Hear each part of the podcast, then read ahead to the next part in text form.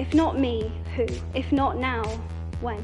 You will always be held to a different, higher standard. Combien sont-ils ceux qui, au-delà de ce qu'ils jugent comme une faute, ont su manifester aux jeunes mères célibataires la compréhension et l'appui moral dont elles avaient un si grand besoin? And to have that flame lit in a girl means that you have to value her voice and let her speak. Bonjour, je suis Émilie Dodin. Et moi, Émilie Le Guignac. Bienvenue sur Power, le podcast qui fait parler toutes les femmes. Même celles qu'on n'entend pas souvent, celles qui sont dans l'ombre. Qu'elles soient avocates, mères au foyer, gendarmes, sages-femmes ou Miss France. Elles ont un parcours, des engagements, une voix qui fait bouger les lignes pour nous toutes. Chez Power, on s'est donné comme mission de donner la parole à des personnes, connues ou inconnues. La question qui nous a motivés pour monter cette émission, c'est qui nous inspire vraiment?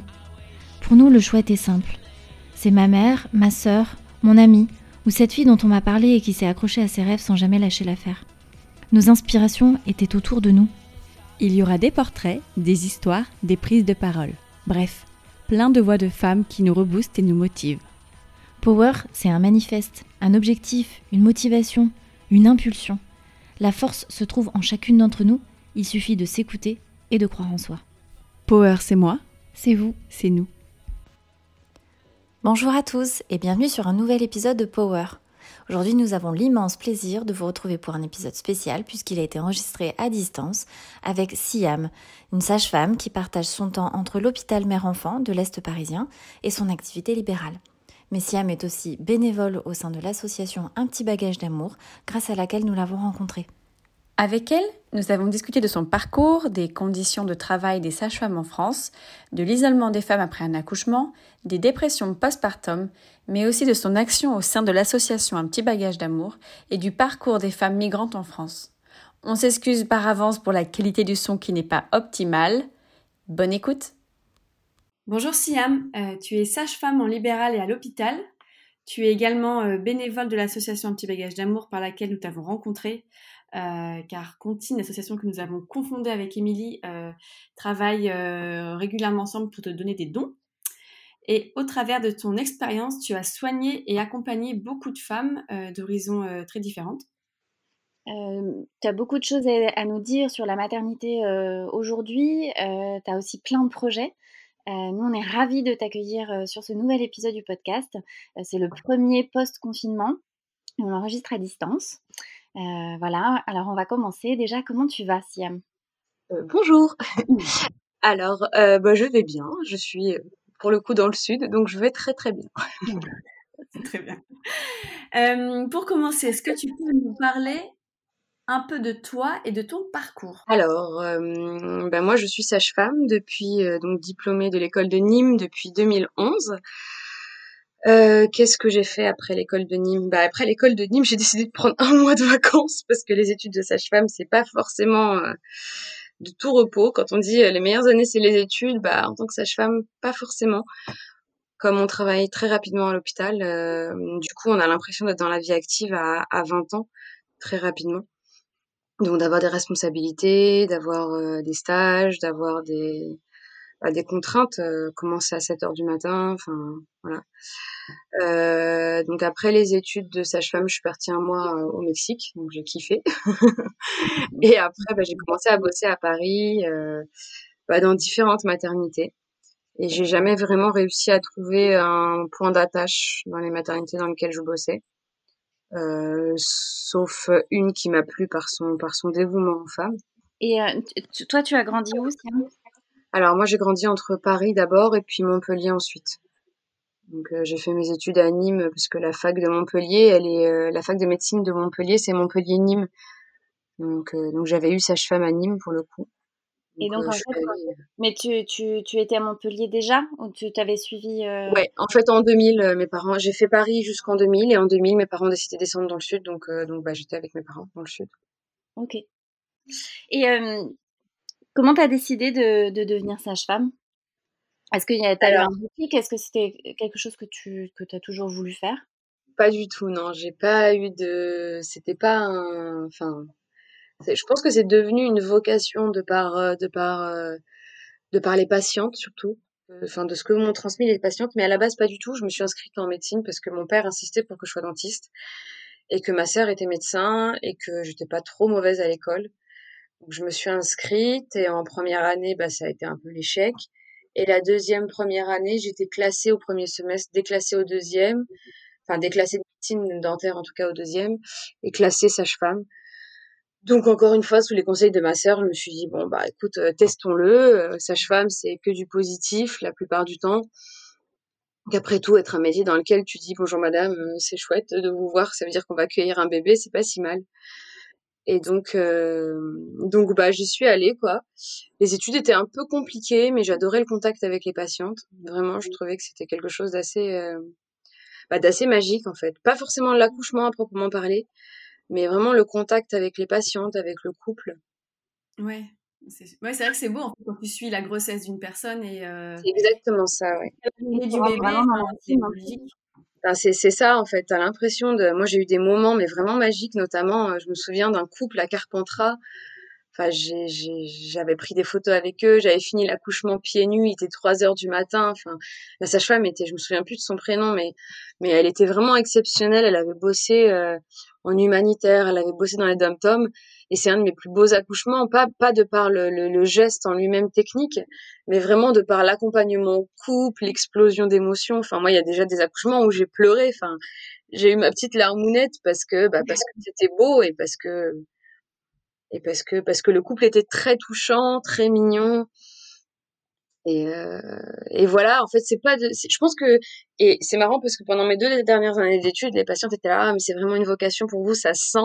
Et je leur disais, mais en fait, pas du tout. À la base, euh, j'étais pas du tout partie pour faire ce métier.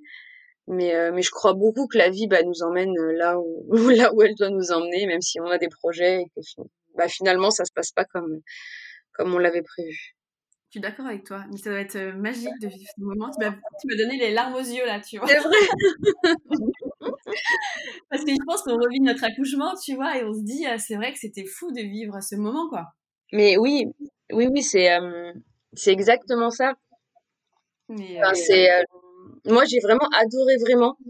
Le truc que j'aime le plus, c'est le truc qui me manque un peu parce que je fais plus trop d'accouchements en ce moment c'est vraiment l'accompagnement des femmes. Et c'est pour ça que je me retourne vers le libéral aujourd'hui. C'est parce que hum, l'objectif d'accompagner, enfin, l'intérêt principal pour moi, il est vraiment d'accompagner une femme, de suivre une femme, un couple, un bébé. C'est, euh, c'est toute une construction de projet ensemble et, euh, et en fait, c'est ça qui est magique. C'est pas tant le, l'acte technique en lui-même de, de... oui, d'accompagner, enfin, de sortir le bébé. Mais tu une femme, bien sûr, ouais. Mmh. Ouais, c'est. Bah, du coup, ça tombe bien parce que tu en parles parce que, en fait, on, on, sait que tu as travaillé du coup pendant de nombreuses années en, maternité publique à Paris. Et est-ce que du coup, tu peux nous parler des conditions de travail des sages-femmes aujourd'hui en France? Alors, moi, j'ai travaillé dans plusieurs maternités privées, publiques, privées à but non lucratif, donc qui participent au service public. Et en fait, ce qui a fait que je reste pas vraiment en maternité c'est que déjà le travail de nuit est quand même assez pénible pour un pour une rétribution qui est assez euh, assez ridicule. Supplé, enfin voilà, je que c'est 8 euros de brut de, de, de, de, la nuit en plus que tu t'es payé. Enfin, on dit, enfin vraiment c'est pas grand chose. Pour un travail quand même une responsabilité qui est énorme. Oui, non, non, mais surtout pour un travail de 20h à 8h ou, euh, ou de 7h à 19h, enfin, de 19h à 7h du matin, qui, enfin, c'est, c'est travailler toute une nuit. Je veux dire, même les agents de sécurité, tout ça, ils sont payés beaucoup plus que nous, je crois, pour la nuit, quoi. Ah, c'est fou. Donc, euh, ouais, c'est assez dingue. Et puis, je veux dire, l'être humain est quand même pas fait pour travailler de nuit à la base, hein. L'être humain est fait pour dormir la nuit. En plus, c'est pas comme si, euh, tu vois, de certains boulots où tu peux, tu peux, t'es pas obligé d'être à 100% euh, euh, tout au long de, de, ton travail. Exactement. Donc, tu des moments de, de, de, répit. Toi, tu peux, tu peux jamais. Tu t'es, es sur le grill en fait tout le, enfin, tout le temps de ta garde. Mais c'est exactement ça. C'est-à-dire qu'une femme, enfin, un agent de sécurité ou quoi, bah, il va bosser la nuit. Enfin, je prends agent de sécurité, mais voilà, il y a des boulots où c'est de l'astreinte. Là, t'es pas d'astreinte, euh, tu, tu travailles, tu as, les, femmes elles accouchent, et comme il y a plus d'angoisse la nuit, enfin ça c'est quand même à, vérifier comme information, mais on l'avait dit, j'ai jamais vérifié, mais comme les femmes sont plus, enfin des animaux diurnes, du coup, je, crois que les femmes accouchent plus spontanément la nuit, ou en fait, euh, que la journée. Et du coup, bah, enfin bon, après il y a des déclenchements la journée, donc euh, du coup, bah forcément Forcément, il y en a aussi beaucoup la journée maintenant, mais à la base, je pense que les femmes accouchent davantage la nuit, spontanément.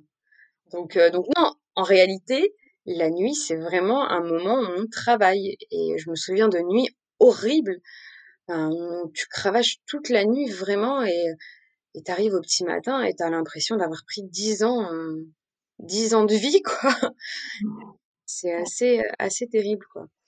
Sans compter que oui, le salaire est pas franchement, pas franchement très valorisant dans les maternités aujourd'hui, mais c'est surtout que de manière générale, la fermeture des petites maternités sous prétexte de diminuer la mortalité, morbidité materno-infantile, c'était un prétexte, je pense. Il y a certaines maternités, oui, c'était une bonne chose de les fermer, mais il y en a d'autres, faut arrêter de délirer, quoi. Quand tu fermes Saint-Antoine qui fait plus de 1000 ou 2000 accouchements, ça veut dire que qui sait qui va se prendre le reste? Euh, bah, C'est euh, Trousseau, les Bleuets, enfin, c'est toutes les maternités attenantes. Et sans euh, augmenter l'effectif, je suppose? Bah, En augmentant de manière pas significative l'effectif, en augmentant pas de manière linéaire l'effectif. Non, c'est pas, bah voilà, on a tant d'accouchements en plus, on va avoir tant de sages-femmes en plus. Si, si, il faut savoir que le nombre de sages-femmes par maternité est régi à, enfin, il y a un, un, code. En gros, pour tant d'accouchement, il faut tant de sages-femmes de garde minimum en salle de naissance. Donc, euh... oui, puis il faut aussi les salles de naissance aussi, tu vois. Je veux dire, t'as pas forcément, enfin, les murs sont pas extensibles. Donc, tu as beau fermer un hôpital, euh, si derrière en face, t'as pas euh, des places nécessaires, tu vois, des chambres nécessaires pour l'accouchement, comment tu fais? Bah, c'est en fait c'est exactement ce qui se passe euh, à, à Paris. En France, je sais pas, mais je sais qu'à Paris, c'est une vraie problématique. C'est-à-dire que euh, régulièrement, les, les sages-femmes de suite de couches doivent pousser les murs pour euh, récupérer de la place. Quoi. C'est pas tant les la, parce que la salle de travail, tu y restes deux heures. Enfin, une fois que tu as accouché, tu y restes deux heures, mais avant, bah, tu sais pas combien de temps tu vas y rester. Et c'est surtout que les suites de couches, régulièrement, moi j'ai des copines qui bossent bah, à la pitié, enfin, et en fait, elles sont régulièrement, ou néquères même, euh, en difficulté pour euh, les suites de couches pour le coup. Tu vois, c'est régulièrement, bah, tu dois euh, pousser les murs ou dire ou les, bah voilà, privilégier les ce qu'on appelle les sorties précoces. Mais tu vois, quand tu vois qu'autant notre, nos mères, les femmes, elles restaient sept jours accouchement voix basse et dix jours accouchement césarienne, aujourd'hui les femmes elles restent bah, entre deux et cinq jours quoi maximum. et ça, c'est le luxe. Enfin, Ah, c'est vrai que c'est fou. Moi, moi j'étais restée euh, une, euh, une, semaine, je crois, pour ma césarienne et un peu plus cinq jours pour ma voix basse parce que ma fille prenait pas de poids. Mais tu sais, je, culpabilisais parce que je me dis, je suis en train de prendre la place de quelqu'un. Enfin. Ah, mais c'est dingue. Non, mais tu vois ce que je veux dire? Tu sens qu'il y a un manque de moyens. Tu sens. Euh, et vu que ma fille ne prenait pas de poids, ils m'ont laissé dans l'unité, enfin, si tu veux, un peu spéciale pour ça. Mmh. Et je sentais que je prenais la place de quelqu'un et ça me rendait en fait, euh, ça me faisait culpabiliser. C'est très con, hein, mais ça me faisait culpabiliser. Non, mais c'est euh. dingue. Hein. T'es déjà, es déjà quand même assez mal quand tu viens d'accoucher. Surtout si ton gamin prend pas de poids, pour en plus ressentir de la culpabilité parce que malheureusement, euh, tu, tu prends la place de quelqu'un d'autre, entre guillemets. Enfin, c'est c'est hallucinant quoi. C'est un, moment qui est quand même hyper euh, hyper important. Alors il y a des il y a des il y a des filles qui préfèrent euh, rentrer euh, rapidement à la maison, mais il y, il y, en a aussi qui pour pour lequel pour lesquelles ce moment à la maternité, c'est un moment privilégié où t'as pas les responsabilités qui vont qui vont te tomber dessus quand tu vas rentrer chez toi, où tu es un peu dans une bulle, on s'occupe de toi, t'as que ton bébé euh, dans la tête, t'as que ça, t'as que, as que le soin à ton bébé à t'occuper. Et c'est vrai que euh, te relâche. Enfin, parfois, quand on te dit bah il faut rentrer à la maison, c'est un peu dur. Et je pense qu'il y, y, a pour certaines, c'est assez violent ce retour à la maison et c'est bienvenu la, la, bulle de la maternité, quoi. Oui, c'est clair. En fait, tu as le côté euh, ménage qui t'attend à la maison, tu as le côté euh, on prend un peu soin de toi pour une fois, parce qu'il y a des femmes qui, c'est le seul moment où elles ont euh, une pause en fait dans leur vie. C'est exactement ça que tu dis. Ouais, c'est vrai que c'est, ça va être particulier. Après, il est clair que à la maternité, c'est théoriquement le moment où on va aussi t'apprendre à t'occuper de ton bébé. Parce que faut pas se leurrer, aujourd'hui les femmes occidentales sont seules quand elles rentrent chez elles. Moi je le vois, euh, alors leur mec est là et les mecs sont de plus en plus, enfin les papas sont vraiment de plus en plus investis, ça se sent. Moi je sens que j'avais fait mes études à Nîmes, à Nîmes les pères étaient beaucoup moins présents que ce qu'ils étaient à Paris et euh, et du coup les, enfin ils étaient beaucoup moins présents certainement parce que bah, c'était 2007, 2011, enfin ça fait plus de dix ans maintenant.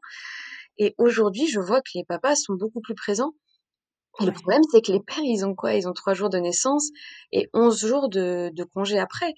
Donc c'est vraiment pas grand-chose et les femmes sont un peu seules en rentrant. Avant, il y avait une structure euh, familiale bien plus importante euh, autour des mamans, des jeunes mamans, des jeunes accouchés qu'on préservait, qu'on protégeait. Et aujourd'hui, c'est plus le cas. Et, euh, et, elles ont trois jours pour apprendre à allaiter, apprendre à baigner leur bébé, apprendre à changer une couche. Vite, vite, vite. Elles ont parfois même pas eu la montée de lait que bah, elles sont mises à la porte de la maternité. Et les pauvres sages-femmes, c'est, c'est, c'est cruel de, enfin, pour nous aussi, c'est cruel de faire ça parce que ça nous met dans une posture où on voit bien que la femme a encore besoin de nous, mais on est obligé de la faire sortir, quoi. Et, euh... et tu vois, quand j'ai, moi, quand j'ai accouché de ma fille, là, euh, donc c'était mon deuxième enfant, et euh, on, enfin, on était crevés parce qu'il dormait, dormait pas, quoi. Et euh, un matin, moi, ce qui m'avait un peu choqué, c'est le fait qu'on vienne me voir tous les deux jours pour, lui donner le bain. Donc, je suis restée cinq jours. Elle avait droit à deux bains. On est venu me réveiller à 7 heures du mat, alors que ça faisait que deux heures que je dormais enfin, et que la petite dormait, pour la réveiller, pour que je lui apprenne à, à, moi, à la maman, hein, à la laver. Je dis, bah non, c'est à son père de le faire. Elle m'a dit, non, non, non, non, non. Je dis, ah bah en fait, moi, je vais pas le faire, en fait. C'est mon deuxième enfant, ça va, je sais faire, quoi.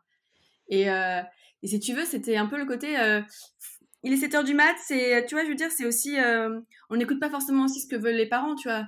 Il y en a qui savent pas parce que c'est leur premier enfant. Moi, c'était quand même mon deuxième. Ouais. et surtout de me dire, c'est à vous, la maman, de le faire et pas au papa. J'étais là, non, mais c'est un peu. Alors qu'il était présent. Mais oui, il était présent. J'ai dit, bah, c'est pas à moi de le faire, en fait. Et en plus, je suis crevée, quoi. T'es crevée, tu viens d'accoucher. T'as tout ça, tu vois, à, à gérer. C'est difficile comme émotion. Euh... Mmh. Et puis, c'est un peu sexiste, quand même, de dire, bah non, c'est à vous de le faire. Enfin, c'est quoi l'idée? Complètement, mais je pense, enfin, c'était pas quelqu'un de jeune non plus. Donc, non, mais... euh, l'ancienne génération aussi, tu vois. Non, mais ça ne change rien. Enfin, moi, je me souviens d'une histoire trop mignonne. J'avais une maman qui accouchait de son deuxième qui me disait, euh, je lui disais, euh, ah oui, on parlait de l'allaitement, et je lui disais, ça va, le père, parce que des fois, souvent, les, les, les pères peuvent se sentir un peu exclus. Elle me dit, bah écoutez, moi, depuis la naissance, le moment privilégié du père, c'est le bain. Bah oui, c'est clair. Voilà. Et du coup, elle, elle allaitait, et, euh, et son mec faisait le bain depuis le départ. Donc, euh, ça va. bon, c'est bien. Mais c'est vrai qu'on on peut être quand même euh, vraiment choqué par ce, ce, que tu disais, ce que ce, enfin, le sujet que tu évoquais là juste avant, c'est qu'il y a une, une, une, réelle, un réel isolement des, euh, des femmes euh, juste après la naissance d'un enfant. Et c'est c'est souvent extrêmement brutal de se retrouver quoi au mieux le, le, père reste, prend son congé maternité juste après, euh, son congé paternité, et il reste quoi C'est 14 jours cumulés, c'est ça? Mmh. euh, Ça fait euh, à peine deux semaines si on compte les week-ends. Ah non, non, mais c'est ouais, c'est ça. tu, tu, te retrouves quasiment du jour au lendemain mère, pour quand, quand c'est ton premier enfant, il y a, y a, déjà ce choc-là à absorber, et puis tu te retrouves à toute seule à devoir gérer un petit être humain euh, où tu n'avais pas forcément les clés, personne t'avait dit comment, comment on fait avant. Et, euh, et c'est vrai que c'est un, choc très violent. Est-ce que toi, c'est quelque chose que tu vois dans, ta pratique? Bah, Moi, c'est bien sûr. J'ai encore une fois, j'ai un autre exemple d'une patiente qui m'a dit quelque chose. Donc deux, deux mois après l'accouchement, trois mois après l'accouchement, elle vient me voir pour de la rééducation du périnée. On accroche bien, c'est super et tout. Et puis à un moment donné, donc on rigolait vraiment beaucoup pendant ces séances. J'ai vraiment adoré cette patiente. C'était c'était un petit rayon de soleil. Et elle me dit, euh, elle me dit non mais Siam, c'est pour vous que je m'habille et que je me maquille, que je me coiffe. Vous êtes la seule, vous êtes ma seule vie sociale aujourd'hui. et je me suis dit waouh. Et c'était pas une femme, euh, enfin. sa belle famille était présente. Pour le coup, sa famille habitait pas autour de Paris, mais elle avait quand même ses sœurs qui étaient pas loin. Mais et elle me dit, mais, euh, vous êtes la seule personne pour laquelle je me, me coiffe et m'habille.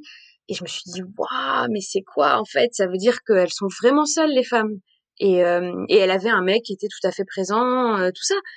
Mais, oui, mais euh, il, travaille et toi, tu es toute seule à la maison avec ton bébé. Et, exactement. Mais et tu peux te sentir extrêmement démunie. Te sentir seule, ouais. Ouais, tu peux te sentir hyper démunie, hyper seule. Et pour les femmes qui ont une construction psychique qui est parfois plus fragile ou qui ont une mère qui avec lesquels ça a pas forcément, enfin, voilà, on a toute une histoire personnelle qui est plus ou moins facile, plus ou moins complexe. Euh, et pour ces femmes-là qui n'ont pas forcément eu un exemple de maman, euh, et ben c'est très difficile de, de savoir, euh, enfin, comment se comporter avec un nouveau-né.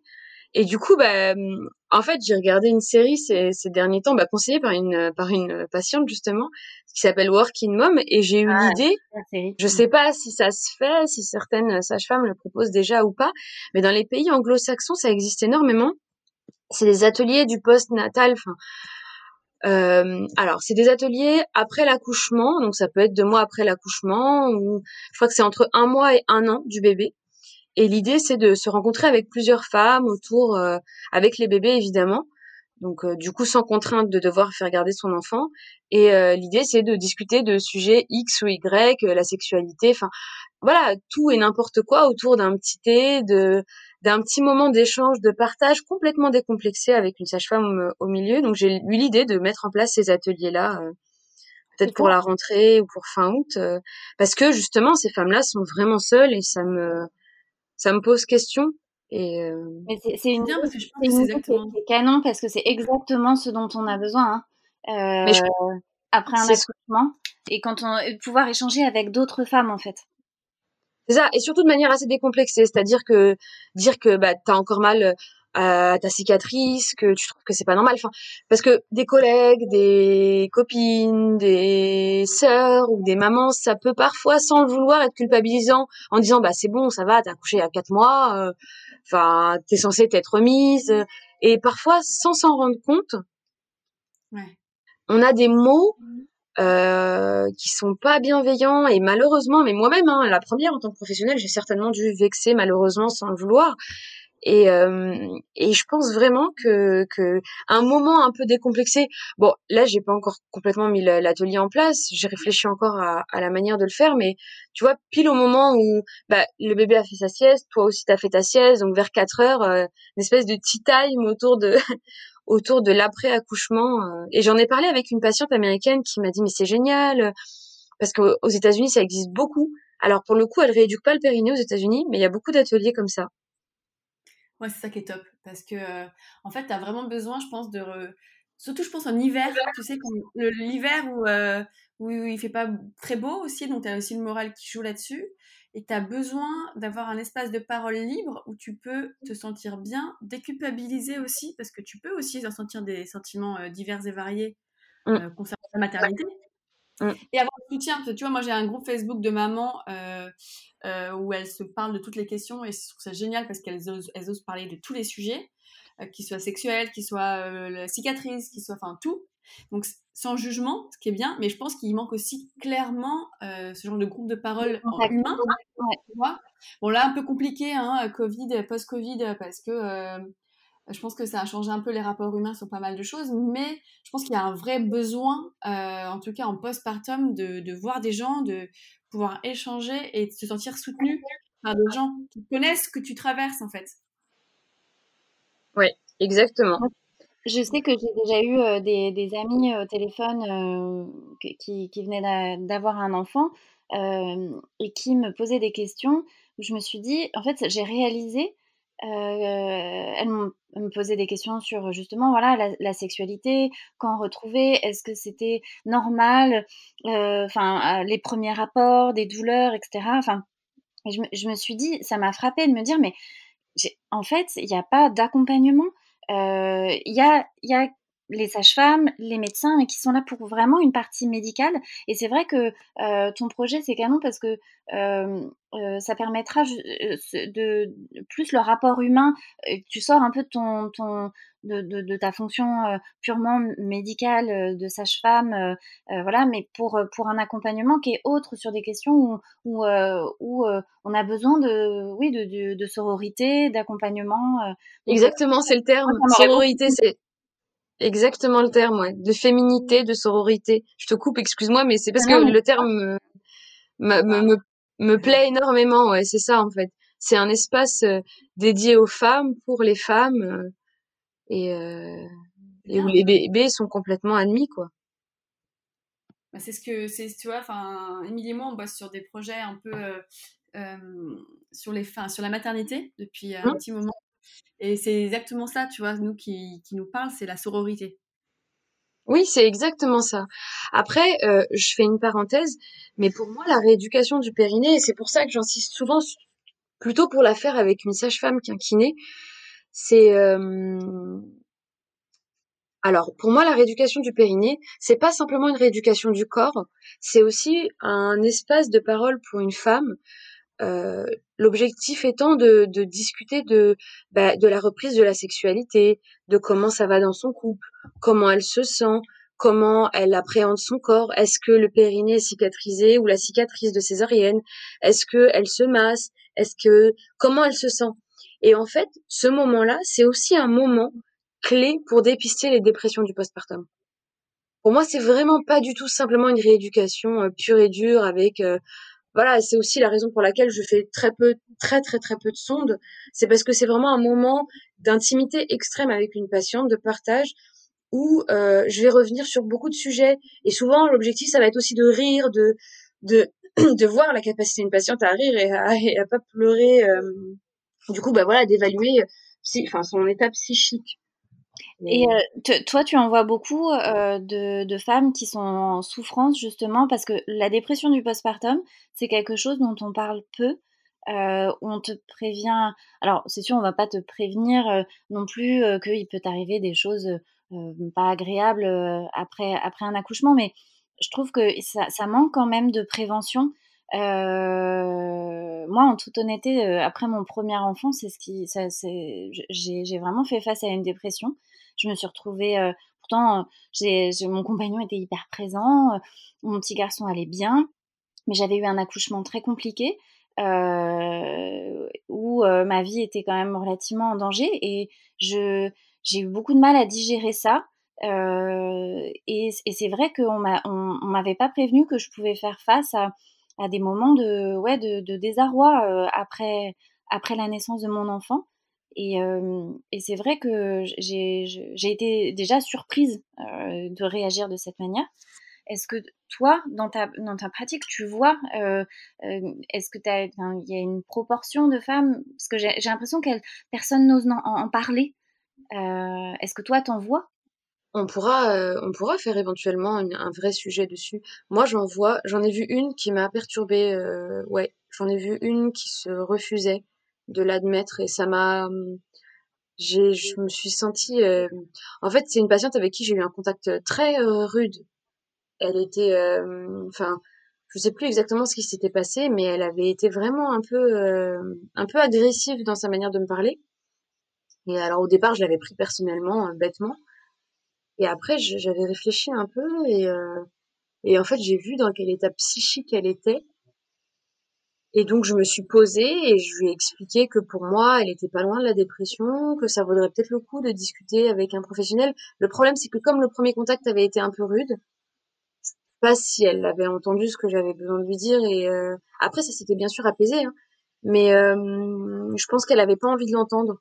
C'était pas. Bah, en fait, euh, c'est pas ça, ça va pas dans le tableau qu'on te dépeint la maternité où euh, où t'es censée être heureuse ou euh, si ton bébé va bien, tout va bien, ce qui est ce qui est la vérité, hein.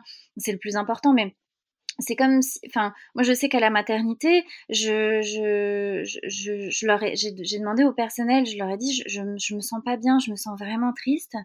Euh, et tout le monde me disait, mais, mais ça va, madame, votre, votre bébé va bien. Ah et, c'est vrai que j'avais l'impression qu'on me, qu'on on, me reniait le droit de, de, pas, aller bien. Euh, pas aller bien euh, derrière. Et, euh, et c'est vrai que ça va pas dans le tableau, donc je, ça m'étonne pas qu'il y ait des femmes qui, qui, qui, aient du mal à admettre. Pourtant, normalement, vraiment, quand une patiente te dit je vais, je me sens pas bien, justement, c'est là que, enfin, il y a très souvent très souvent dans les maternités, maintenant, il y a quand même des psychologues qui travaillent. Donc, euh, théoriquement, on t'envoie la psychologue pour que tu discutes, que tu débriefes. On t'envoie une sage-femme à domicile, voire on t'envoie la PMI, euh, ce qui est un peu plus, euh, je veux dire, protocolaire, mais mais euh, on te laisse pas sortir avec ce je vais pas bien parce que normalement vraiment enfin moi je sais que à l'école de sage-femme on nous en a quand même beaucoup beaucoup beaucoup parlé de la dépression du postpartum et, euh, et moi, je sais que j'y suis hyper sensible. J'ai j'ai une voilà, j'ai quelqu'un dans ma famille qui a fait une psychose puerpérale. Donc alors c'est pas la dépression du postpartum, c'est vraiment l'étape au-dessus. La psychose puerpérale, c'est vraiment une une bah, une psychose post-accouchement avec des idées euh, noires euh, importantes. et qui nécessitent souvent une hospitalisation et non pas des antidépresseurs à ce moment-là. Et euh, du coup, je sais que j'y suis très très très sensible. Donc, euh, mais voilà, c'est, c'est, euh, je pense que les femmes, elles ont vraiment besoin de. Je pense qu'il faut parler de la dépression. Et, et Siam, est-ce que tu peux nous, nous tu sais, nous, nous, nous, donner un peu des, des clés, nous dire comment ça se manifeste la dépression postpartum? Déjà, pouvoir repérer chez soi des signes ou, ou, même chez des amis. Euh, des, des, des ah ouais, un peu des manifestations du postpartum?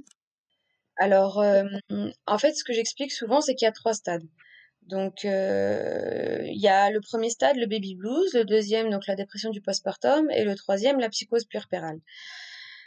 On va pas développer la psychose puerpérale plus que ce que j'ai déjà développé tout à l'heure, mais le baby blues, grosso modo, c'est je viens d'accoucher, je pleure, je ris, je suis fatiguée, j'ai un espèce de, j'ai l'impression d'être dans un espèce de tambour, de machine à laver, d'émotions, d'effusion. Et il y a, voilà, il y a plein de choses qui se passent, mais ça passe. Donc ça dure quelques jours. Donc souvent le baby blues, on peut le faire à la maternité, on peut le faire à la maison. Moi, les femmes que je sens un peu fragiles à la maison, bah, je fais en sorte qu'elles pleurent avec moi. Comme ça, bah, j'essaie d'évaluer en même temps et je vois si c'est juste euh, passager ou voilà. Souvent, je, bah, le, la première ou la deuxième, deuxième entretien à la maison, elle pleure un coup et la troisième fois elle dit oh ça va mieux là et voilà bah, c'était un petit baby blues il y a aussi des femmes qui font pas leur baby blues et qui se disent mais c'est quoi? Pourquoi je l'ai pas fait? Mon dieu oh là là mais il y a rien c'est pas grave. On peut ne pas faire son baby blues c'est pas problématique. Ensuite l'étape d'après c'est bah je pleure un peu tous les jours. Ça fait un mois euh, je suis crevée je m'occupe pas du tout de moi. Euh, ou alors je m'occupe de moi mais c'est pas suffisant. Ce qu'on disait tout à l'heure, c'est qu'à la maternité, euh, il y a déjà toute l'intendance qui est faite. Donc, on n'a pas de ménage, on n'a pas de repas à faire, on n'a rien à réfléchir à part soi et son bébé. Éventuellement, les visites. Mais bon, le Covid aura au moins amené ça. Il n'y a plus de visites dans les maternités. Euh, évidemment, le, le, le père n'étant pas une visite. Oui, c'est la c'est la parenthèse, mais quand même. Euh, donc voilà, donc ça, euh, ça c'est du coup, je pleure un peu tous les jours, je suis fatiguée, je m'occupe pas de moi, je comprends pas ce qui se passe, et le problème c'est que tous les jours ça va pas forcément mieux. Donc euh, jour après jour, ça va pas forcément mieux et, euh, et je sais pas forcément m'occuper de moi. Moi, souvent, ce que je disais dans les cours de préparation à la naissance sur le petit cours suite de couches, c'est vraiment les filles, mesdames, au lieu de faire une liste de naissance avec des doudous, des machins, des bidules, ou au lieu de les copines proches, les amis, les belles mamans, les mamans, les sœurs, c'est plutôt de leur demander du temps c'est-à-dire que moi j'ai une copine qui a accouché il y a pas longtemps et euh, je me souviens de ma maman, euh, ma maman qui quand euh, on était en Algérie était allée voir une cousine à elle qui avait accouché et c'est bête mais quand elle l'avait vue, ma mère a toujours voulu être médecin et quand elle l'avait vue, elle avait le truc, elle était pâle donc elle lui avait acheté de la viande hachée. C'était une femme qui avait pas beaucoup de moyens, du coup elle lui avait acheté de la viande hachée et en fait c'est voilà, c'est ça s'appelle de l'intelligence un peu un peu émotionnelle. Enfin et, et, pratique surtout. Elle a acheté la viande hachée pour remonter le fer parce qu'elle a trouvé qu'elle était, elle était pâle en fait, cette femme.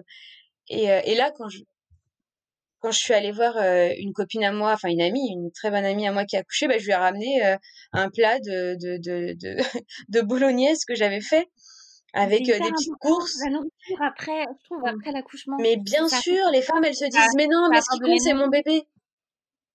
Non, non, non, t'as besoin de toi aussi. Mais en fait, c'est dur à admettre dans une société actuelle de se dire, euh, enfin moi je dis, enfin pour moi c'est vrai que c'est les meilleurs cadeaux, c'est les attentions pour les parents parce que les parents déjà sont débordés, euh, ils sont fatigués, il y a les émotions, la maman qui est complètement, euh, complètement retournée. Et en fait, t'as juste besoin d'attention pour toi aussi, dire comment ça va toi? Mais Comme disait dit tout à l'heure, c'est tout le monde parle à son bébé, mais en fait personne parle à la maman. Mais c'est exactement ça. Et tu vois, Excuse-moi, vas-y. c'est c'est comme les coups, les, les les cadeaux, tu vois. Par exemple, enfin, faire un cadeau euh, à une copine qui vient d'accoucher. Mais attends, mais il y a un moment donné où tout est pour le bébé tout le temps, tu vois. Donc euh, faire un petit bijou à une copine qui vient d'accoucher, mais attends, mais c'est c'est c'est c'est juste magique quoi. Moi je sais que je sais que j'aimerais qu'on me fasse. Alors mon mec évidemment, mon mari évidemment, mais mais mes mes sœurs ou quoi, je sais que je trouve qu'une attention personnelle pour dire bah bravo meuf, bravo, t'as réussi, yes. Enfin, c'est c'est Bah important. oui, c'est vrai. Ouais, c'est vrai. Parce Donc, que euh, aujourd'hui, t'as t'as l'impression qu'il y a de plus en plus d'injonctions. Parce que c'est c'est vrai qu'aujourd'hui, euh, t'as il y a, t'as l'impression que tout est pour le bébé. Alors, c'est c'est m- c'est magnifique et, et on les aime plus que tout, mais, mais c'est vrai que euh, la, la mère est, est, est- oubliée. Il y a un nombre d'injonctions, euh, et c'est de ce dont on parlait, euh, euh, Siam. Euh, quand on, quand on, a eu la première fois qu'on s'est rencontrés, euh, c'est il y, a- une énorme pression sur les mères aujourd'hui. Il faudrait être parfait. En fait, c'est le mythe de la mère parfaite, euh, la mère qui peut allaiter pendant très longtemps, la mère qui est complètement dévouée à son enfant, comme si tu t'oubliais totalement. Et en fait, euh, ne plus penser à soi, c'est devenu le nouveau mode de maternité euh, privilégié. Et quelque part, tu te sens un peu coupable de pas être euh, euh, la mère parfaite ou de pas avoir envie de l'être. Euh, Est-ce que toi, tu le vois ou, euh, Ouais. ou, euh, Mais c'est parce que c'est parce que je pense que les femmes, des fois, aujourd'hui, se comment dire, elles se surpressurisent. C'est-à-dire qu'il faut être une femme parfaite, une maman parfaite. Tu vois là, le cododo, le maternage, le machin, le bidule, le truc. À un moment donné, stop. Enfin, faut faut s'écouter. Faut juste prendre un peu le temps de s'écouter, de dire, ok, mon bébé, il a 16 mois. Concrètement, euh, L'allaitement, c'était super jusqu'à six mois en exclusif. Maintenant, il a quand même énormément de nourriture de l'extérieur. Enfin, il n'a pas euh, un besoin euh, indispensable. euh. Et puis après, il y a la séparation à neuf mois. Hein, faut pas l'oublier. Hein. Il y a cette espèce de, de phase de séparation à neuf mois. Et après, c'est le père aussi qui pose un peu la séparation. Euh, souvent, je pense que c'est délicat pour un père, tu vois, de se, mais carrément, bien sûr, tu sais pas, euh, bien Euh, sûr, où se mettre quoi. voilà, Où se, exactement. où se, enfin, trouver sa place. En fait, euh, aujourd'hui, tu vois, notre génération, on a 30, 35 ans, on est des femmes accomplies, on est mariés, enfin, on est, voilà, on a un mec, on est, euh, euh, on a réussi en enfin, voilà, il y a beaucoup de femmes qui ont réussi professionnellement. Et en fait, l'accouchement, et ça, c'est une amie sage-femme avec qui j'en parlais la, la formation de yoga, qui me disait justement, l'accouchement, c'est comme le premier échec. C'est, Ah oui. vécu comme le et c'est c'est et c'est d'ailleurs peut-être le premier échec parce que bah t'as toujours tout réussi dans ta vie et là tu te retrouves confronté au premier échec et tu te rends compte que bah voilà t'as eu une césarienne alors que tu voulais un accouchement voix basse l'allaitement bah c'est un échec enfin et et tu te mets une espèce t'as une espèce de pression qui te qui t'arrive dessus dans dans dans dans la tronche et qui est hyper difficile à bah, à manager parce que t'as jamais dû faire face à l'échec et, euh, et effectivement, j'aime pas du tout cette idée-là de femme parfaite, femme modèle, et qui en plus évidemment travaille, hein, parce qu'elle reprend le boulot euh, pas trop tard. absolument euh. géniale juste après. Enfin, tout. Il Mais faut vous savez que, parce que, enfin, cette histoire de charge mentale, là, la nana, elle fait énormément de choses à la maison, elle fait, elle travaille aussi à l'extérieur, et au final, du coup, on se retrouve là à faire les deux. Et, euh, et du coup, il y a cette espèce de toute puissance féminine aujourd'hui. euh, qui est, qui est un mythe, hein.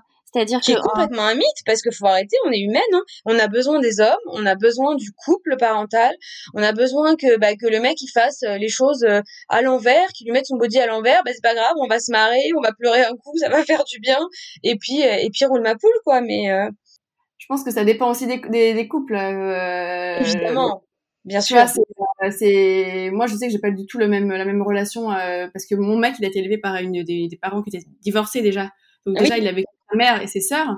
Et du coup, il est pas du tout dans le même, euh, euh, comment dire, face que, plein, que plein d'hommes. Enfin, il est pas dans le, dans le schéma traditionnel, on va dire. Oui, que tu vois qu'il faut combattre parce que finalement euh, nous effectivement comme tu dis on travaille mais en fait je pense que c'est aussi parce qu'il faut que la, la, la charge mentale se répartisse dans le couple Hum, hum, hum. D'ailleurs, quel que soit le couple, tu vois, qu'il soit hétéro Yes. ou homosexuel. Mais euh, il faut vraiment qu'il y ait un, un rebasculement des... Parce que l'homme, l'homme, l'homme, là, par exemple, tu vois, que la paternité, il trouve sa place. Il commence à trouver sa place. Euh, Il y a aussi le fait qu'il faut que certaines femmes aussi laissent la place à leur conjoint. Mais Tu ça, je suis complètement d'accord avec toi. C'est drôle, hein, mais euh, mais moi, j'ai vu euh, à la maternité des femmes qui étaient là, mais non, mais tu fais tout de travers, mais machin, mais... et je leur ai dit, mais ok, stop. vous vous allongez, vous respirez et vous laissez faire. Il va le faire de travers et alors? Et alors? C'est pas grave, il le fait. C'est c'est très bien. Et les hommes parfois sont découragés par toutes ces espèces de critiques. En fait, c'est parce que ils savent pas où trouver leur place sur certains points. Mais euh, du coup, le jour où on arrivera du coup déjà à ce qu'ils trouvent bien leur place et ensuite que la charge mentale soit bien répartie dans le couple, ou euh, tu vois que moi, par exemple, il y a que moi qui sais euh, prendre les rendez-vous pour le médecin, savoir où il est santé, savoir que c'est moi, les enfants sont sur ma, mutuelle, ma mutuelle, ma carte vitale, tous ces trucs là où on arrivera à bien répartir tout, mm. on va gagner.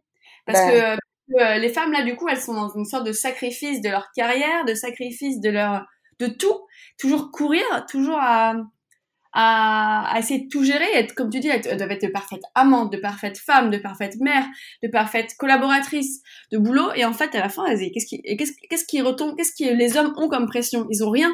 Les hommes, on les félicite quand ils, quand ils font la vaisselle, on les félicite quand ils, habillent leurs enfants. Je suis désolée, quoi, c'est pas comme ça, ça devrait fonctionner. C'est normal, tu vois, qu'ils s'en occupent. Mais en fait, une femme, on va, on va plutôt lui pointer ses erreurs ah, tu l'as pas bien fait, t'as oublié le goûter, t'as oublié ça. Le papa va dire, oh, mais c'est pas grave, il a pas l'habitude. Exact. C'est plus accepté pour un homme. Exactement. Mais, effectivement, il y a trop de choses sur les épaules d'une femme parfois, et quand on lui rajoute, euh, enfin, moi je vois des, femmes, certaines femmes de ma famille, elles ont pas travaillé, donc euh, au moins il y avait ça qui fonctionnait, enfin, enfin pas qui fonctionnait, mais il y avait au moins ça qui leur était pas dédié, donc l'argent venait de l'extérieur mais tout le reste c'était euh, mais faut faut mais c'est drôle parce que souvent les enfants quand même en tout cas dans ma culture moi je vois que les enfants c'est la mère qu'ils adulent aussi hein.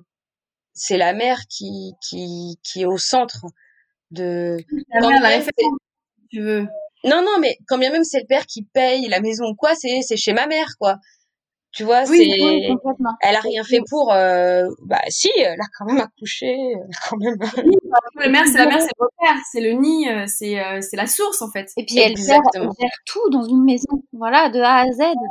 Euh, et il y a beaucoup de choses à faire, même quand tu as que un ou deux enfants. Euh, y a, gérer une maison, etc. Les, les mères de, de qui, qui, qui géraient la maison, etc. Elles, elles, fournissait un, vrai travail. C'est juste qu'il n'était pas monétisé euh, ce bah travail, mais c'est un vrai travail. Euh, il l'est aujourd'hui, je crois, je me dis. Enfin, je crois qu'aujourd'hui, si jamais t'as pas t'as pas travaillé du tout, tu t'es occupé des enfants et que tu divorces, il y a une espèce de de, oui, mais bon, est-ce que c'est vraiment à, à, la hauteur de euh, ce qui a été euh, du travail qui a été fait, tu vois? Je veux dire, dans le sens où c'est que chaque mois il ramène pas de l'argent, et pourtant euh, c'est un véritable travail qui est qui est, qui est fourni. Et et qui permet, bah, par exemple, parfois d'économiser, je sais pas moi, de, de, de la nourrice ou d'économiser la cantine ou mmh, mmh, mmh. plein de choses. En fait, il a une vraie valeur, mais c'est pas reconnu. c'est vrai qu'aujourd'hui il y a, y, a, y a aussi euh, voilà une dévalorisation euh, des femmes qui sont à la maison. Et euh, ça aussi, c'est, c'est, il faut, il faut lutter contre parce que c'est c'est un sacré job. En fait, voilà, une, quel que soit son choix, euh, qu'elle veuille rester à la maison, s'occuper de ses enfants, ou qu'elle veuille aller travailler, il faudrait que la société puisse suivre en fait le choix des femmes et qu'elles soient libres de faire le choix qu'elles veulent.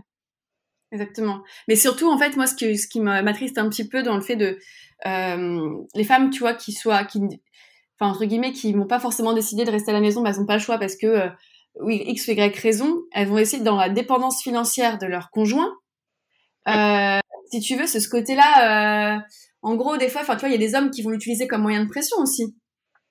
Bon là, on dévie un petit peu le sujet, tu vois, mais mais c'est comment dire c'est euh, aussi une dépendance financière aussi sur certains sur certaines femmes euh, que certains hommes du coup vont utiliser parce qu'il faut que tout soit nickel quand, quand ils rentrent faut que et puis du coup tout va retomber sur la sur la mer si tout n'est pas nickel ouais mm.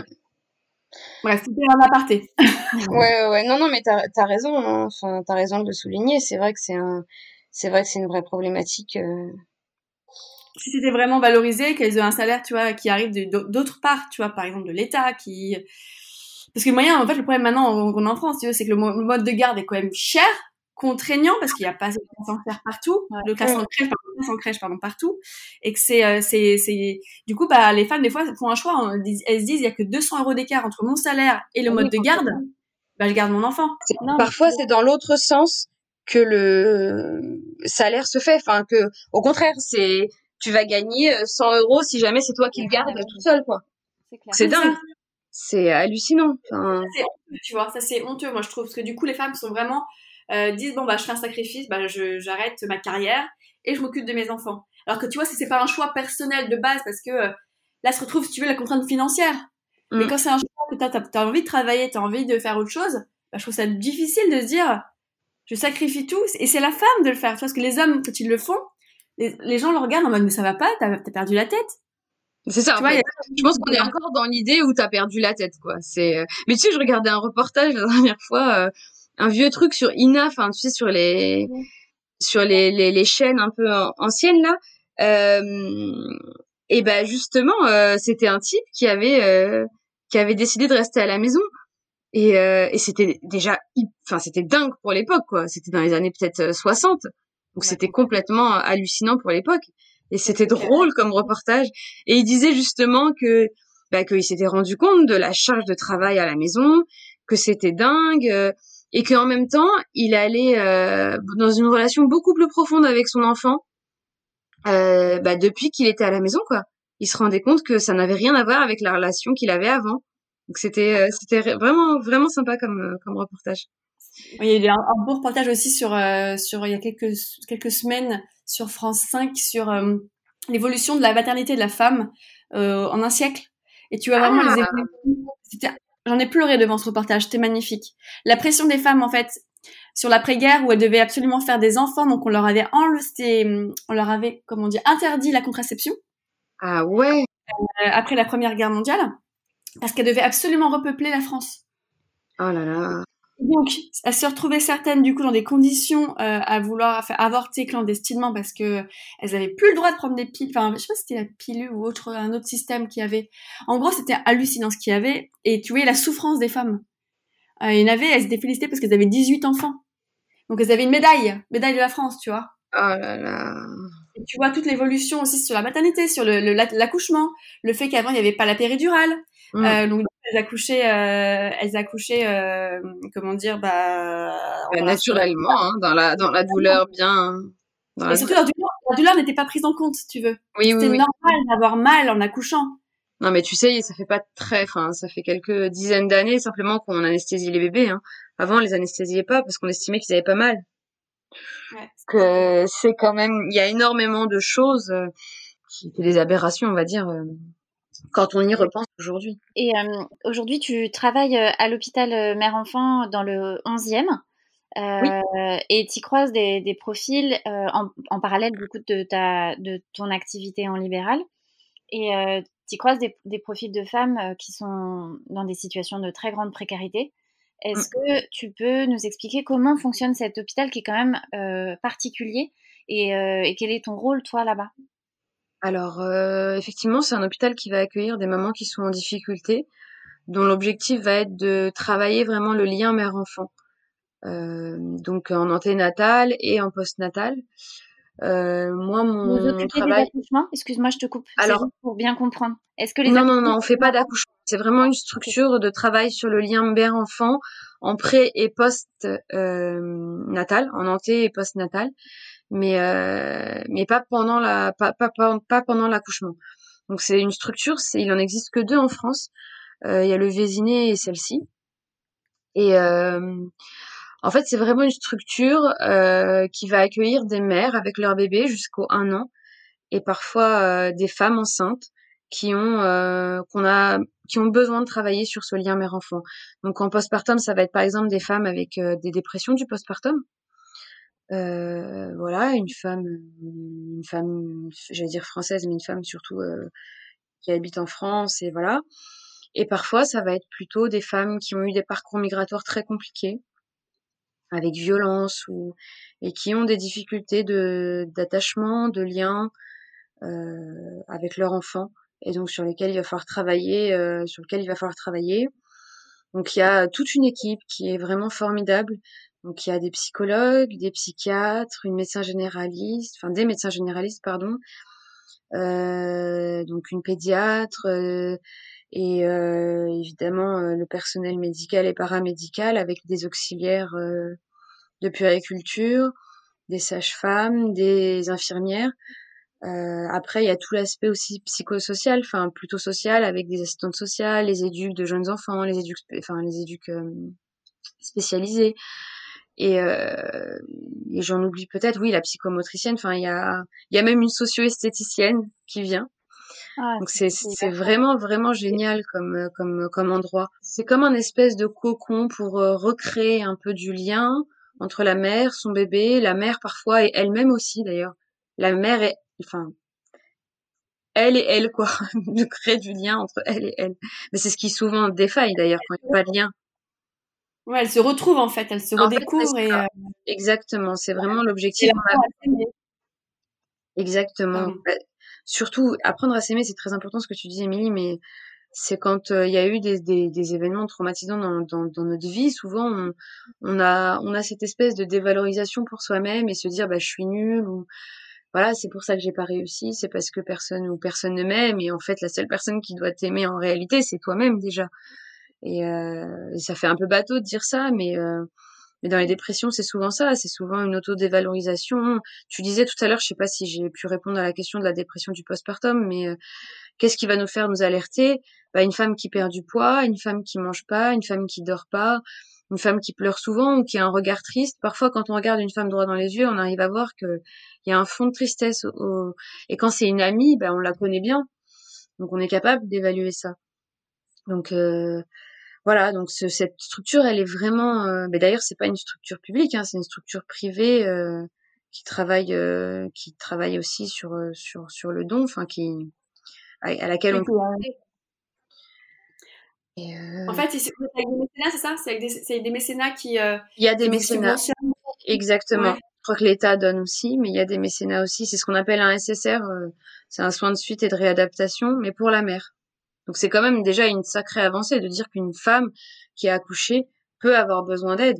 C'est un, c'est euh, comme une femme qu'on a, enfin une femme ou un, patient qu'on a opéré ou, et qui a besoin de rééducation, sauf qu'il n'a pas besoin de rééducation euh, physique, mais parfois on a besoin d'une rééducation psychique pour se retrouver. Ouais. Et, et, du coup, toi, au travers euh, de l'association Anti-Bagage d'Amour et de ton travail à l'hôpital Mère-Enfant, euh, tu rencontres beaucoup de femmes migrantes. Est-ce que tu peux nous parler un peu de leur parcours et de la, la réalité? Bah, De leur réalité surtout. Là, je vais pouvoir vous, vous citer une patiente, évidemment sans, sans, dire le nom ni rien, mais euh, que j'ai accompagnée. Euh, j'étais allée voir une amie qui avait accouché euh, à la pitié et euh, il y a une autre amie qui me dit bah c'est dingue mais en ce moment tu vois il y a une il y a quatre patientes euh, enfin il y a on a quatre patientes qui sont vraiment vraiment vraiment à la rue quoi enfin donc pour le moment on les garde donc je suis allée les voir ces patientes là et j'avais il s'avère que j'avais des porte-bébés dans mon dans mon coffre j'avais toujours enfin toujours des trucs dans mon coffre quand on fait partie de l'association. Bon, plus trop en ce moment, mais sinon, tu as toujours des trucs qui traînent dans ton coffre, hein, que tu as été récupéré à droite, à gauche. Et là, j'avais justement quatre, quatre porte-bébés, des turbulets, donc je suis allée leur donner à ces patientes-là. Elles étaient super contentes. Et surtout, je leur ai laissé mes coordonnées en leur disant, bah, quand vous sortirez d'ici, n'hésitez pas à revenir euh, vers moi, et puis je vous préparerai un vrai petit bagage, euh, euh, un bagage comme il se doit. Et il y en a une qui m'a recontactée quelques mois après et j'ai réussi à lui donner une poussette, tout ça. Donc j'avais vu son petit bébé. Et elle m'avait expliqué que bah elle s'était retrouvée à la rue après, que du coup le gamin il s'était chopé euh, bah, une pneumonie un peu carabinée, donc elle avait été réhospitalisée. Le bébé avait été réhospitalisé. Et au final, euh, l'histoire se finit vraiment assez tragiquement parce qu'il a fini par faire une mort subite du nourrisson à six mois. Et cette femme, c'est euh, ouais, c'est vraiment vraiment vraiment terrible cette femme, son histoire. Donc là, je la vois encore parfois. Euh, et, euh, et voilà, on rencontre ce genre de femme. Cette femme-là, elle avait euh, elle avait un père qui était français, qui avait une nationalité française, mais il n'avait pas fait les démarches pour le pour ses enfants. Elle avait jamais vécu en France, hein, mais il n'avait pas fait les démarches pour ses enfants. Enfin, ils ont fait les démarches pour deux enfants et elle euh, et elle, elle faisait pas partie des deux qui avait reçu la nationalité. Et cette femme, faut savoir que elle habitait au, donc elle était Afrique, enfin elle était des Comores. Et en fait, ce qui se passe, c'est que elle avait migré avec son mari euh, jusqu'au Maroc. Son mari était euh, étudiant. ils avaient vécu au Maroc et elle avait divorcé de son mari parce que sa gamine, donc au, Maroc, elle avait une enfant et son enfant, malheureusement, elle a, hum, elle, je crois qu'elle a eu un accident, du coup, elle était très très malade.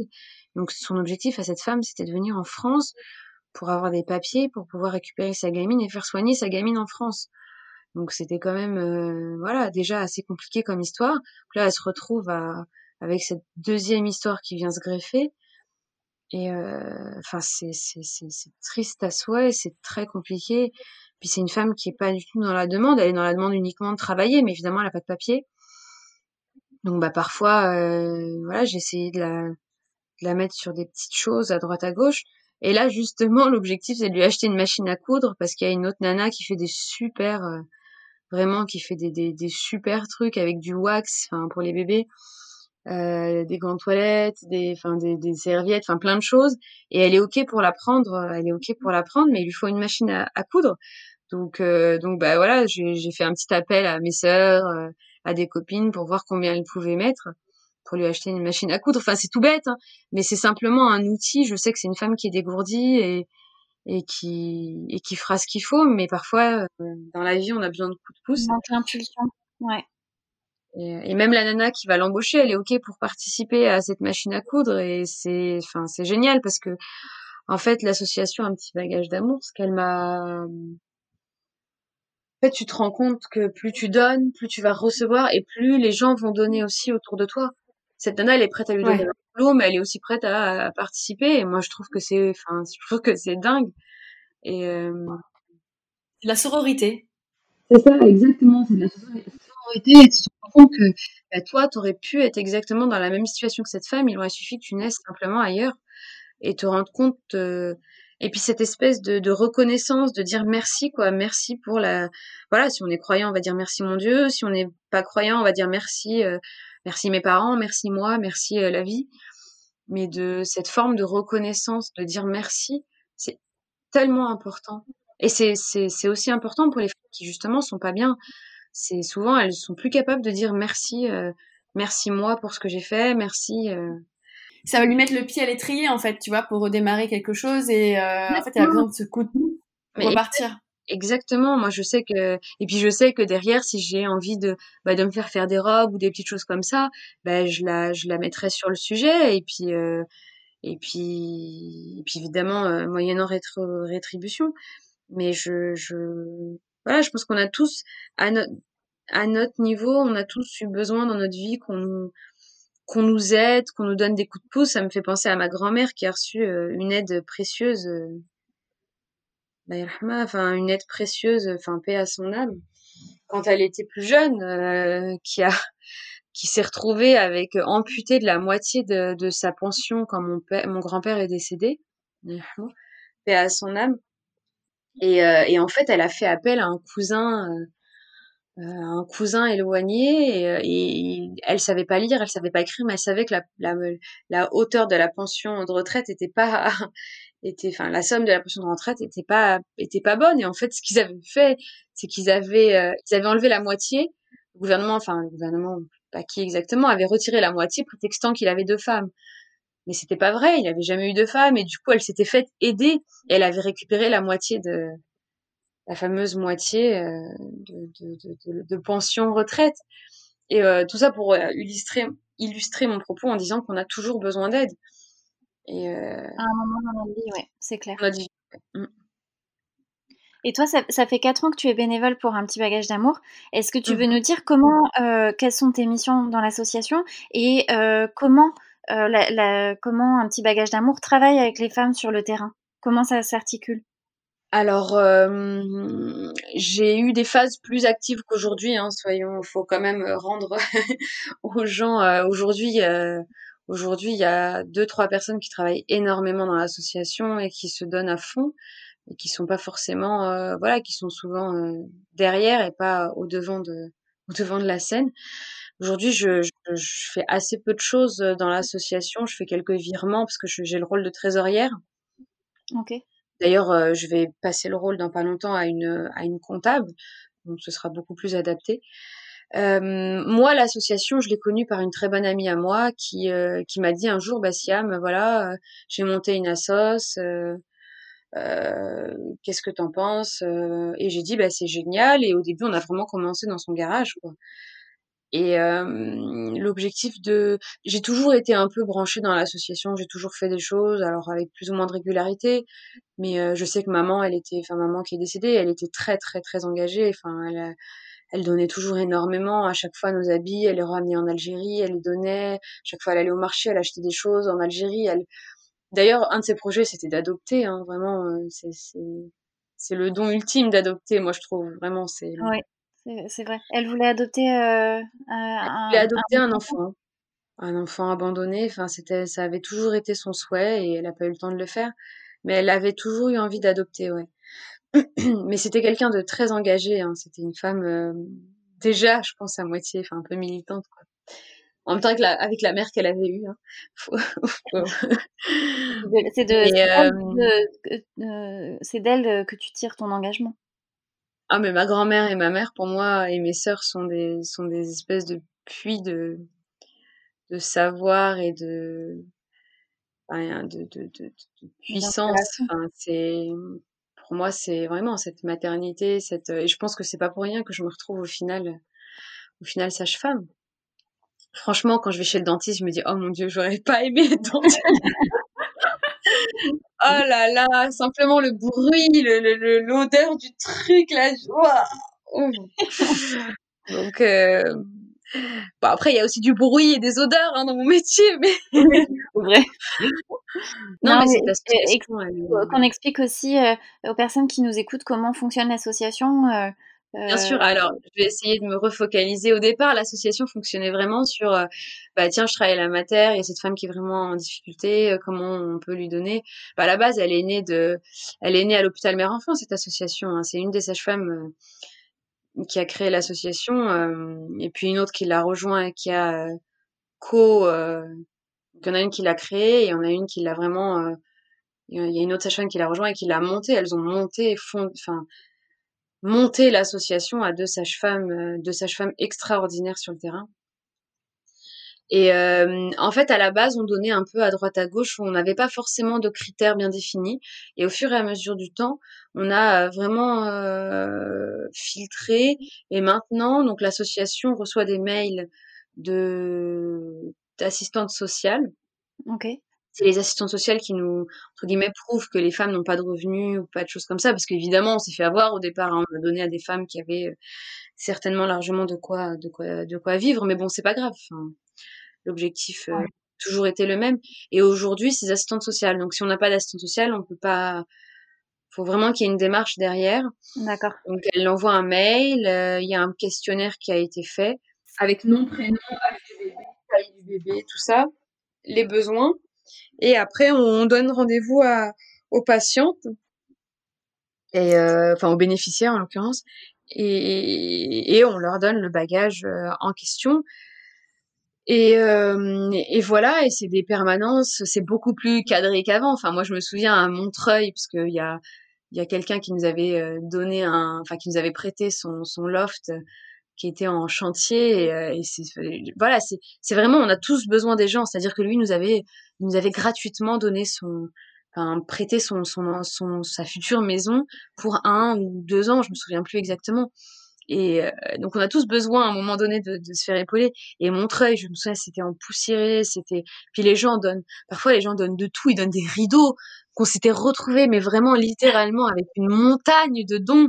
Mais une montagne et on, avec mon père, à un moment donné, euh, mon père était venu me voir à Paris et je lui avais dit, mais papa, faut qu'on aille à Emmaüs. Donc on avait bourré ma voiture, ma petite voiture et on était là, bon vas-y, on, on y va. On avait fait des allers-retours à Emmaüs et, et, et, je sais même plus pourquoi. Ah oui, parce qu'à la base, les, les, patientes, on leur donnait même pas rendez-vous. On leur disait, bah venez telle date et puis euh, on vous donnera ce qu'on a et puis on faisait les bagages sur place. Et moi, j'ai des souvenirs qui sont vraiment rigolos et, et on faisait des allers-retours parce qu'il y avait un petit escalier. Et, euh, et aujourd'hui, c'est tellement plus cadré. Déjà, on est à Saint-Sulpice, grâce à une des bénévoles qui avait envoyé un mail à toutes les instances religieuses de Paris. Donc on est à Saint-Sulpice, c'est beaucoup plus cadré, on a des placards, wouh Il y a des étiquettes, enfin non mais c'est incroyable pour nous aujourd'hui. Si il y a quatre ans, si on nous avait dit qu'on serait là, c'est complètement dingue. On a des rendez-vous, on a des groupes WhatsApp, on a des bénévoles, on a, on a un membre, enfin on a des, on a un bureau, euh, c'est-à-dire un, un, voilà, une trésorière, une présidente, une coprésidente, euh, une vice-présidente chargée en, enfin en charge de la communication.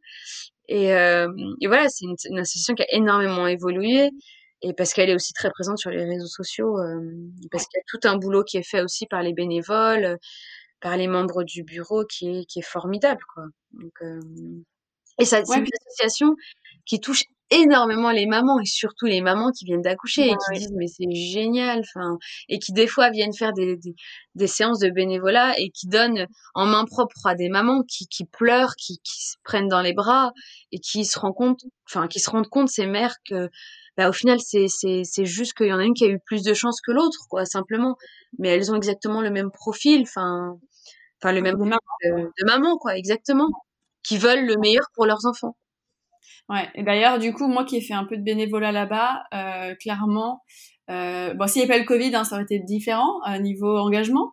Mais euh, je sais que, tu vois, j'en avais demandé à des lectrices, du coup, de pouvoir venir avec moi sur certaines dates. Donc, c'était l'occasion, tu vois, à la fois de, bah, de vraiment montrer l'engagement et de pouvoir aussi euh, aider, se rendre utile. Parce pour moi, c'est ça aussi. Tu vois, les filles, elles disent, ah, c'est compliqué, il y a qu'une heure, etc. Même une heure, Même t'as une heure, viens la donner, tu vois.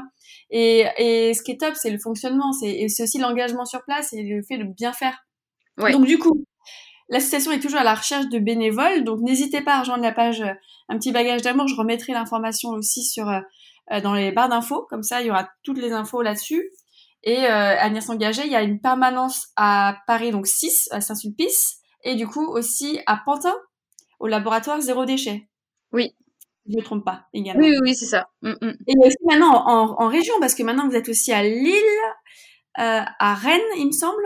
Alors, et à Marseille. Et au Mans aussi. À Marseille, vous êtes maintenant? Alors oui, enfin l'association se monte à Marseille, ouais. Donc, Super. Euh, ouais, ouais, ouais, non, c'est c'est c'est assez euh, c'est assez chouette, hein, mais c'est en même temps c'est une association qui est tellement utile que et puis qui est tellement touchante. Enfin voilà, rien que le nom, je crois que c'est une des une des, des auxiliaires de, de, de l'hôpital mère-enfant. Enfin, j'espère ne pas dire de bêtises, hein, mais bon, enfin, excusez-moi les filles si je dis des bêtises, hein, si je, je suis pas tout à fait. Je parle à mes collègues évidemment, à mes collègues d'un petit voyage d'amour, mais qui a créé le nom. Mais moi, je trouve que le nom, il est, et puis le logo, il est super mignon. Mais c'est, c'est juste, euh, c'est un petit bagage d'amour. Ça, ça donne tout de suite envie de, de comprendre, de connaître, de savoir ce qui se passe. Euh.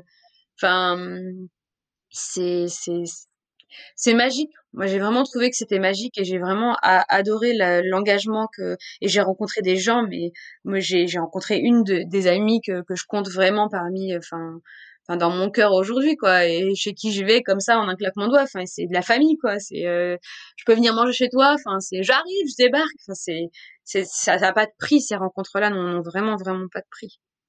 Ouais. C'est vrai que c'est une vraie sororité et puis il y a des femmes de tous les horizons qui sont là-bas.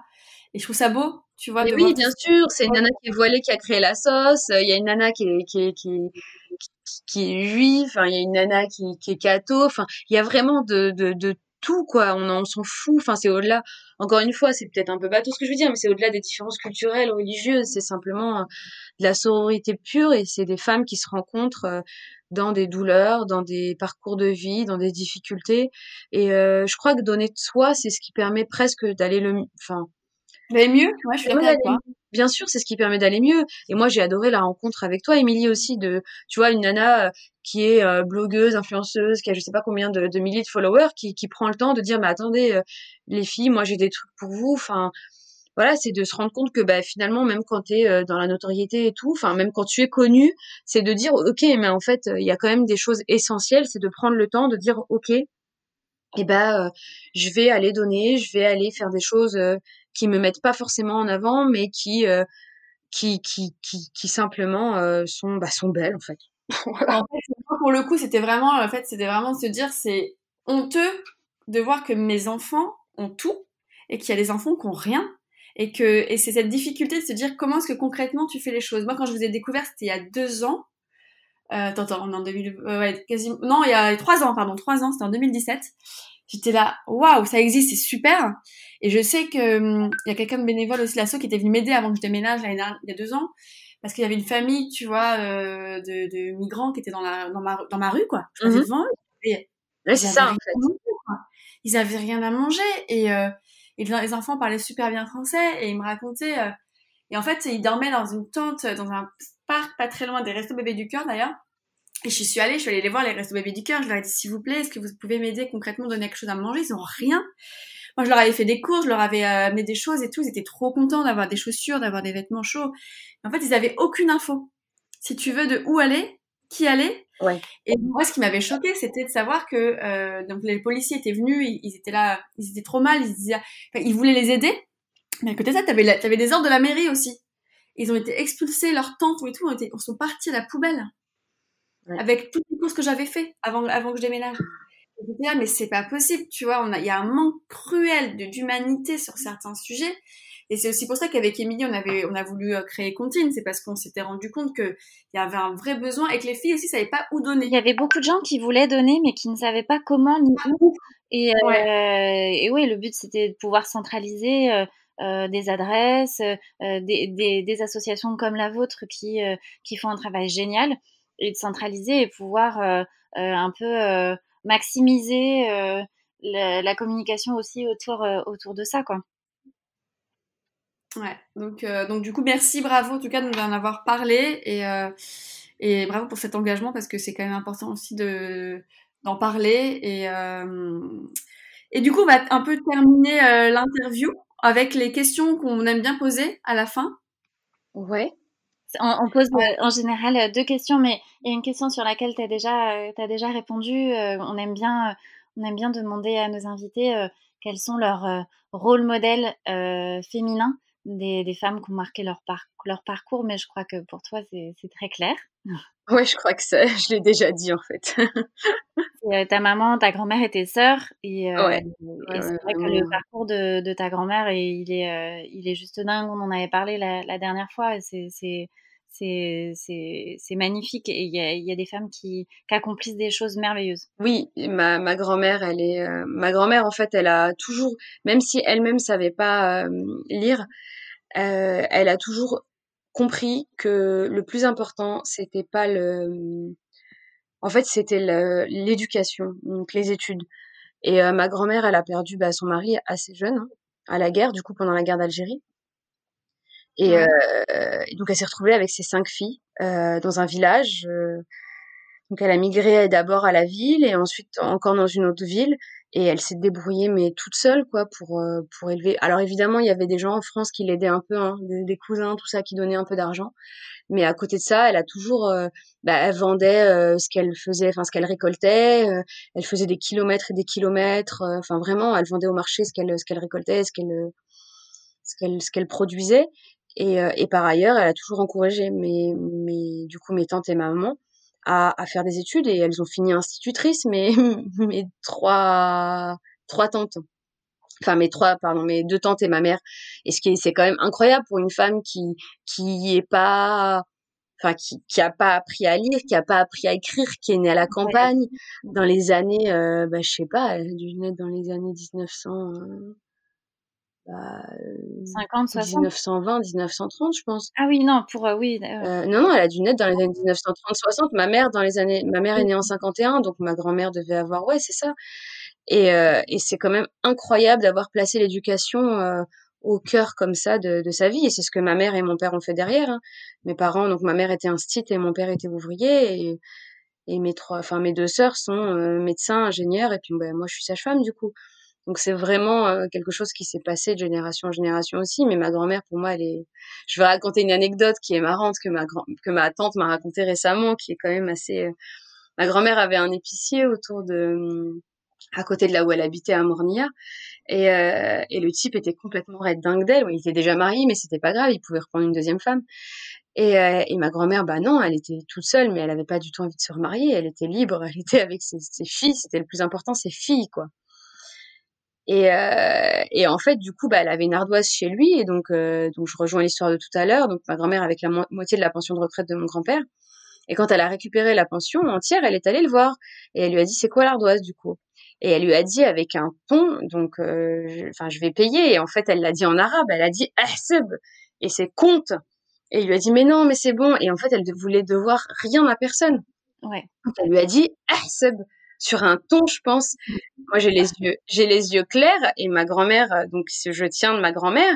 Ma grand-mère, je crois qu'ils étaient encore plus clairs que les miens et je pense qu'elle l'a regardé avec un regard genre euh, qui ne qui n'en démord pas et euh, avec une telle puissance que le mec il s'est mis à compter et voilà il a pris ce que ce qu'elle lui donnait et euh, et je la vois tout à fait je, je la connais pas mais j'ai l'impression de la connaître quand même au fond de moi parce que ma grand-mère ma, ma, ma mère avait un regard aussi assez puissant euh, et, et elle lui a dit compte en gros je dois rien à personne.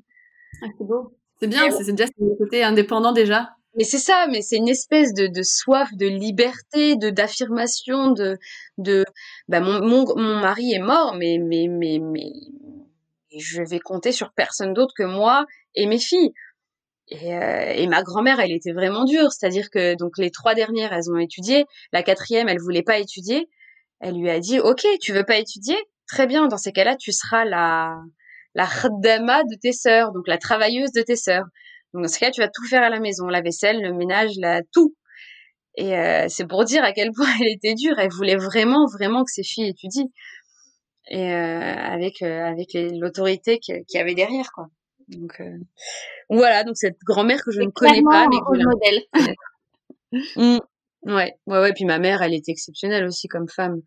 Mon papa a pas toujours été en forme, malheureusement, euh, en termes de santé.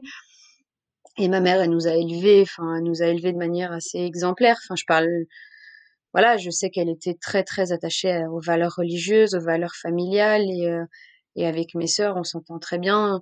C'est souvent les parents qui donnent le ton dans les relations Oui. euh, fraternelles.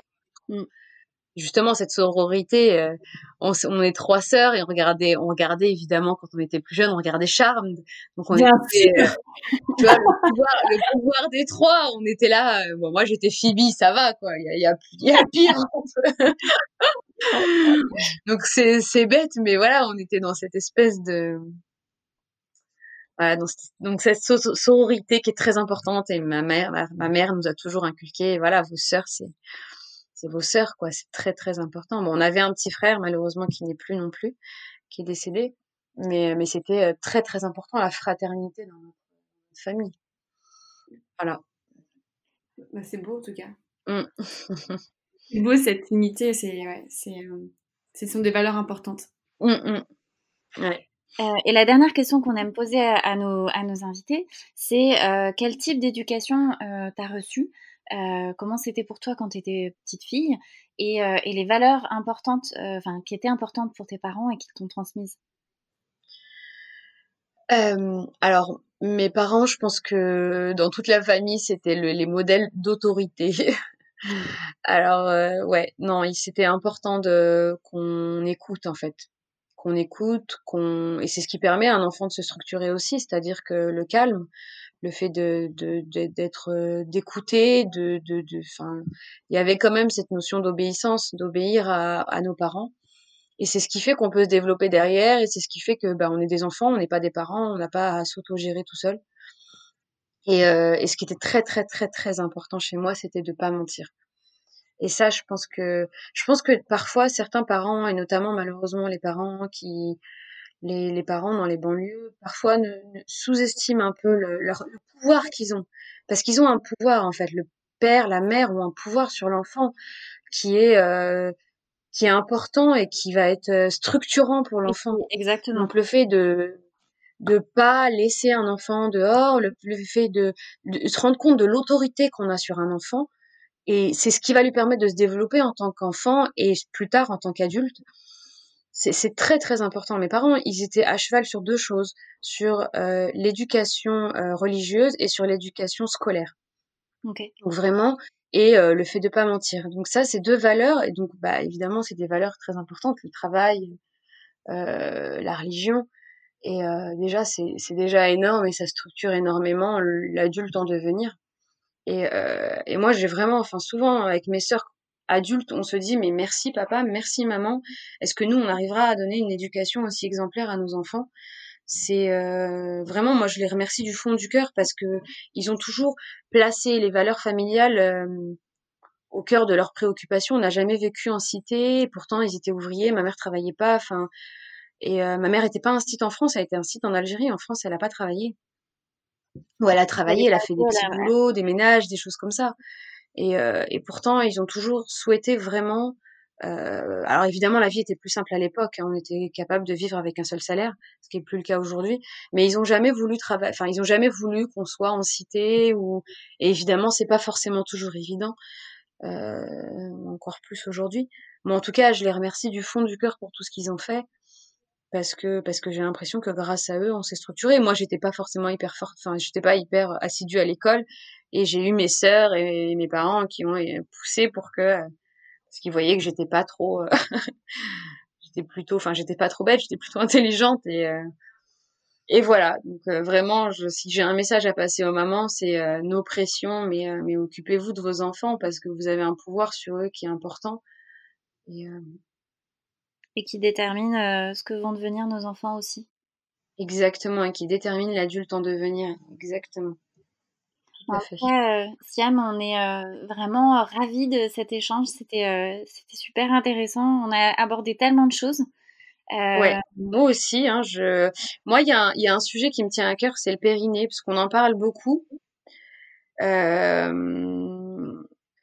c'est vraiment le périnée. Donc, si, enfin, si on peut, peut-être un jour faire un truc autour du périnée.